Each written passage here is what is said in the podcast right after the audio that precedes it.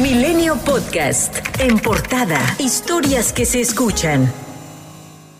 En Guanajuato, al menos 48 jóvenes que se encontraban en una fiesta en la ex hacienda de San José del Carmen, municipio de Salvatierra, fueron agredidos por un grupo armado. El crimen dejó 12 víctimas mortales. Fue alrededor de las 3.30 de la madrugada de este domingo cuando un grupo de gatilleros ingresó por la fuerza a dicha ex hacienda y abrió fuego de forma indiscriminada. Hasta ahora no se tiene claro el móvil de la agresión. Además, se tienen contabilizadas 11 personas heridas, quienes fueron trasladadas a diversos hospitales al menos dos de ellas en condiciones de gravedad. Xochitl Galvez, precandidata presidencial de la coalición Fuerza y Corazón por México, lamentó el ataque que causó la muerte de los 12 jóvenes en Salvatierra, al tiempo que llamó a sus seguidores a evitar acostumbrarse a las malas noticias y a la violencia. Además, acusó que Veracruz está abandonado por su gobernador Cuitláhuac García Jiménez, pues en su administración ha imperado el hallazgo de fosas, cobros de derecho de piso e inseguridad. Y más de 2.500 elementos de la Secretaría de Seguridad Ciudadana de la Ciudad de México desfilaron en el centro histórico como parte de las actividades por el Día del Policía que se celebra el 22 de diciembre. En el presidium instalado en el hemiciclo a Juárez, el secretario de Seguridad Ciudadana, Pablo Vázquez, detalló que además participaron 106 vehículos,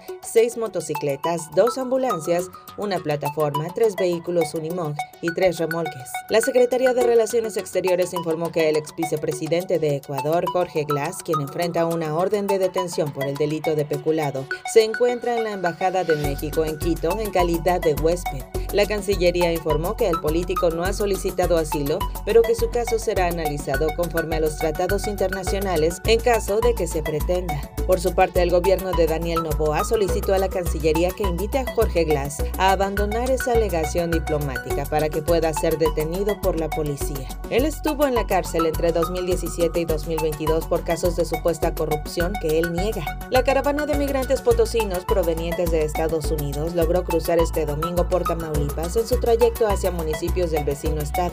Fueron más de 400 vehículos y alrededor de 1.700 personas quienes arribaron durante la madrugada a la aduana de Matamoros y tras concluir con algunas revisiones se movilizaron.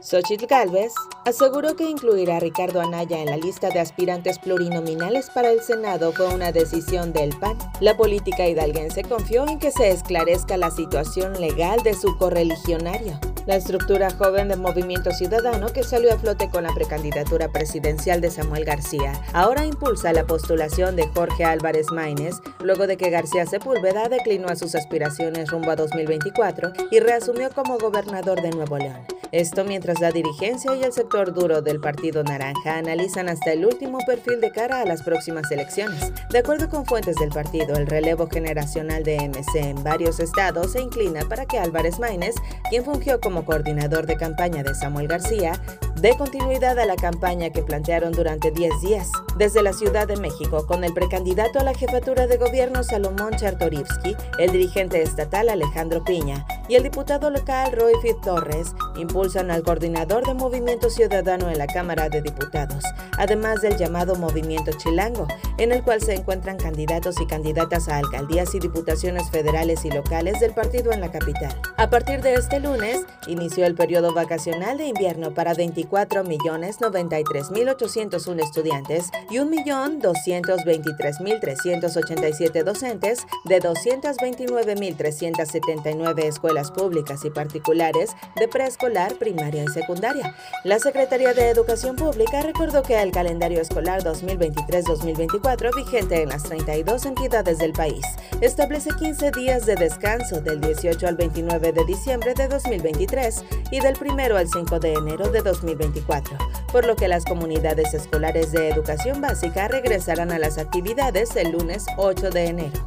A poco más de 50 días del huracán Otis, 91 hoteles de Acapulco reabrieron sus puertas con 2.890 habitaciones disponibles y listas para los turistas. Así lo señaló la gobernadora Evelyn Salgado Pineda a través de sus redes sociales. Destacó que desde el primer fin de semana de las vacaciones de invierno 2023, el puerto registra la llegada de visitantes, hecho que reafirma su fortaleza como destino turístico. Algunas playas localizadas en Baja California, Chiapas, Sinaloa y Tabasco resultaron con bacteria Enterococcus fecalis, es decir, con heces, por lo que no son aptas para uso recreativo de turistas nacionales e internacionales en este periodo vacacional. Esto lo alertó la Comisión Federal para la Protección contra Riesgos Sanitarios.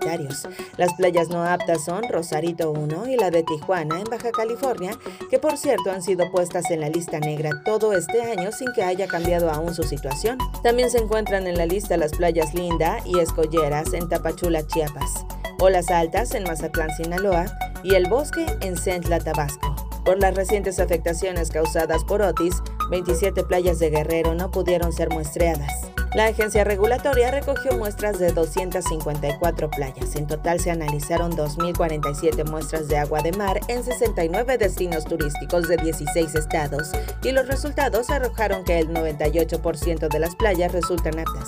El secretario de Turismo Miguel Torruco Márquez dio a conocer que el Producto Interno Bruto Turístico ascendió a 2.372.556 millones de pesos y tuvo una participación estimada de 8.5% en la economía nacional en valores corrientes. El América consiguió su décimo cuarto título de la Liga MX tras vencer 3 a 0 a los Tigres en la final de vuelta de la Apertura 2023, celebrado en el Estadio Azteca. Fue gracias a los goles de Julián Quiñones, Richard Sánchez y Jonathan Rodríguez que el conjunto azul crema triunfó en su casa luego de una serie intensa ante el entonces campeón. Un aficionado fue detenido en las inmediaciones del Estadio Azteca previo a la final, luego de que se le identificó por presuntamente lanzar cohetes.